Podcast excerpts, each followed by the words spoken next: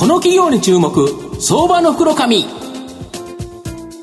のコーナーは企業のデジタルトランスフォーメーションを支援する IT サービスのトップランナーパシフィックネットの提供を財産ネットの制作協力でお送りします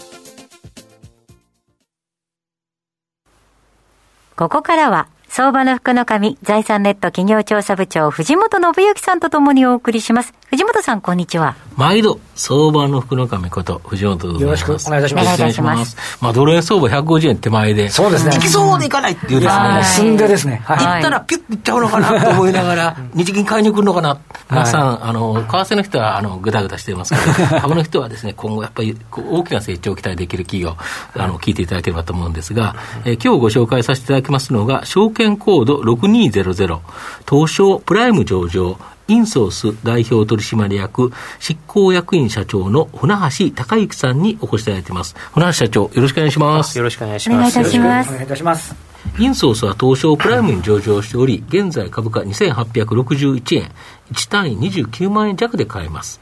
東京都荒川区の JR の西日暮里駅近くに本社がある講座派遣型研修事業、公開講座事業、これをですね、軸に、LMS、教育管理システム、こちらのですね、IT サービス事業も行っている企業になります。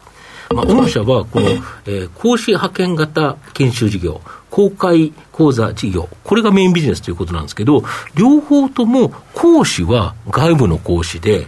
で、えっ、ー、と、研修資料作成はですね、御社で内製化されてる。これなんでですか？えー、社員の4分の1、160名のコンテンツ開発クリエイターで内製してます。はいはいで当社コンテンツ企業ですんで、うん、まあ、社外の求める研修をですね、最速で開発できるし、うん、まあ、高収益になるということでございます、なるほど。で講師を外部にしてもらってるってこれなんでですか？まあ、あの喋りのうまい、あの教育力のある方にたくさん登壇いただくと、まあ、1週間に4回、5回登壇いただくということで、まあえー、分けてるということですね、あとは、えー、企業様それぞれに合わせた研修ということで、中身が全部違いますので、まあ、分業しているというようなところが特徴です。そうすると、まあ、講師は、えーと、喋りだけに専念するということですか、はい、予習と、それから、うん、えー、まあ、登壇ですね。はい。ここに、はい、えーと、専念して、はい、逆にコンテンツ自体は同じものをいろんな会社っていうよりは、その会社ごとにカスタマイズされてるんですよね。そうですね。全部カスタマイズしてます。はい。なるほど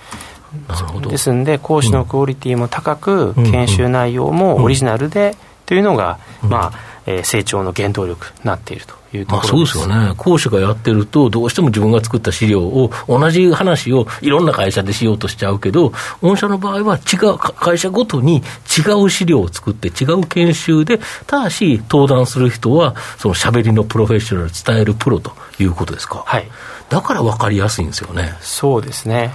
なんで、まあ、3万5千社以上のお客様に、うん、まあ、あのご利用いただいているという状況でございます、で実際にお客様の会社とか、そういう会場に行って、こうあのやる部分と、逆に御社が会場を設定して、いろんな会社の人たちがそこに来てもらうという公開と、2つあるということですか、そうですね。まあ、最近は公開講座についてもオンラインでの展開ということで、もう、え全国、場合によっては海外からもご受講いただいているというのが現状です。なるほど。で新型コロナって、やはりその研修とか講習とか、人が集まるっていうことだったので、2020年9月期、まあ、ここは減収減益となったんですけど、21年9月期には、コロナ前を超えてのですね、まあ、増収増益、その後もですね、順調に業績拡大してるんですけど、なんでこんなに、そのコロナで一瞬ちょっとうってなって、あとはですね、急激に、しかもコロナを超えて上がってるんですか？そうですね、まずオンライン研修に最速で、はい、まあ、うんえー、対応したということと、それから動画、それから LMS がですね、はい、大きく売れたとい。うのが、まあ、理由ですね。なるほど。で当社えー、エンジニアもそれから、うん、えー、コンテンツクリエイターも内製しておりますんで、うん、まあ即応できたというところですね、はい、まあ、9月期ですからあれ非常事態で宣言出て数か月だからさすがにそこはちょっと間に合わなくて。そうですね。いうことですか。あの2000 2020年の5月には単月赤字が2億ぐらいになりまして、うん、ですが、はい、えー、2020年の9月にはですね、はい、単月黒字に戻っておりますので、はい、まあ、コロナの中、まあ、休まず頑張ったという成果が出たというところです。で先ほどの LMS、教育管理システムってどんなものになるんですか？そうですね、e ラーニングを見るシステムなんですけれども、一般的に ASP って非常にお高いんですけど、当社のやつはですね安くて早いというので、えーまあ、500社ぐらいの大企業さん中心にご利用いただいております。なるほど。で岸田総理のあの5年で1兆円の人への投資、ここではリスキリング、学び直しですよね、これが重要視され、さらに企業が開示するところでも、この人材に関してさまざまなです、ね、指標、データをです、ね、開示しなきゃいけないというような方針が出てるかと思うんですけど、これってやっぱり御社の追い風になるんですか？ありがたい限りですね、うん、まあ、あの絶好のチャンスと考えております。うん。うん。まず一つはですね、はい、教育の提供ですね、はい、まあ、経営戦略に対応した教育を提供できる、うん、で各社ともですね開示項目は非常に皆さん、えー、オリジナルのあるものを作られてます、例えばどんなものがあるんですか例えば総実さんなんかは、はい、総合商社の、えー、はい、チャレンジ指数。チャレンジ指数、はい、とかね、はいはい、そういうところで、まあえー、非財務情報をアピールされてたりするんですけれども、うんうん、えー、そういう多様なその開示項目に対する教育っていうのはやっぱりオリジナルじゃなきゃいけない、まあ、そうですよね、はい。まあ、当社が、まあ、提供するのはもってこいというところでございます。なるほど。それとですね、うん、まあ、現在、どれぐらいのスキルがあるかとか、うん、エンゲージメントの状況を測るようなアセスメントも、はいはい。はい、えー、非常に、まあ、チャンスがあるかなというふうに考えております。うん。うん、じゃあ、挑戦ってどうやって測るんだろうと、うんうん、ぜひ当社に作らせてほしいなとかですね、うんうん、まあ、そういうのが一つございますと。それから三つ目はですね、はい、当社もプライム、の会社ですし、うん、海外の機関投資家もございますということで、えー、開示のためのシステム提供、はいはい、はい、これはですね秋にからご提供なんですけれども、これもですね最速で、えー、ご提供していきたいと考えてます。ですんで、まあえー、3つ揃って大チャンスというのが、えー、この、えーまあ、人への投資、リスキリングかなと考えております、特に東証プライム市場に上場している企業は、いろんなデータを開示しなきゃいけなくなると、はい、これ、義務っていうか、やらされるということですよね。ね。だから5年間、6年間前のデータまで管理しなきゃいけないので、うん。うんまあ、IR とか人事部門については、かなり大きな負担になります、そうですよね、はい、人がエクセルでガチャガチャガチャガチャやってたら、大変なことが起こると。そうですね、ですので、当社のシステムは非常に安くご提供して、うん、まあ、カスタマイズも全部ご支援していきたいなと考えております、うん、なるほど、そうすると、御社のシステムを使うと、それがまあ簡単にできるということですか？すね。はい、なるほど。御社の今後の成長を引っ張るもの、改めて教えていただきたいんですが。まあ、あの先ほどおっしゃったような人的資本開示とか人への投資っていう新しいトレンドが一つですね、それから、まあ、デジタル化、DX 化、特に文化系人材のデジタル人材化っていうのが、この日本の、まあ、再成長の大チャンスだと思いますので、ここはですね当社が担っていきたいと考えております。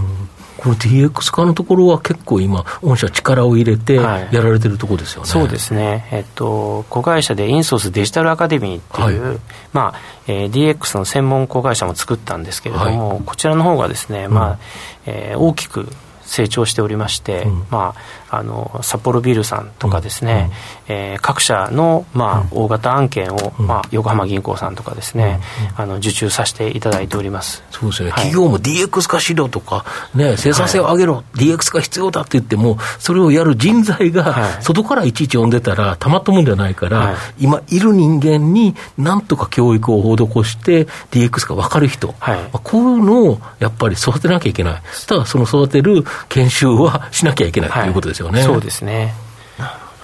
改め今のお話ですけども、まあ、まさにそのなんかデジタル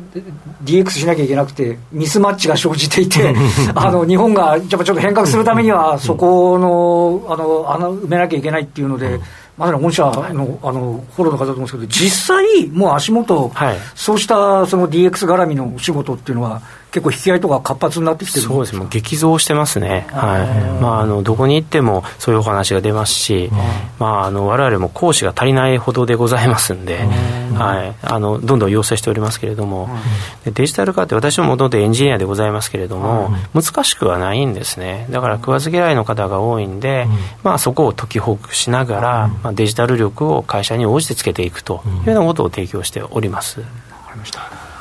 まあ、最後まとめさせていただきますと、インソースは岸田総理の5年で1兆円の人への投資、さらに企業の人材への開示、大きな追い風を受ける企業になると思います。新型コロナショックもオンライン研修や動画によって乗り切り、アフターコロナでは、まあ、既存のですね、まあ、講師派遣と公開講座の、まあ、大復活もあるんではないかなと思います。足元の業績も好調なんですが、さらなるですね、高成長も期待できるので、まあ、じっくりとですね、中長期投資で応援したい相場の袋紙のこの企業に注目銘柄になります。今日は証券コード6200東証プライム上場インソース代表取締役執行役員社長船橋隆之さんにお越しいただきました船橋さんありがとうございました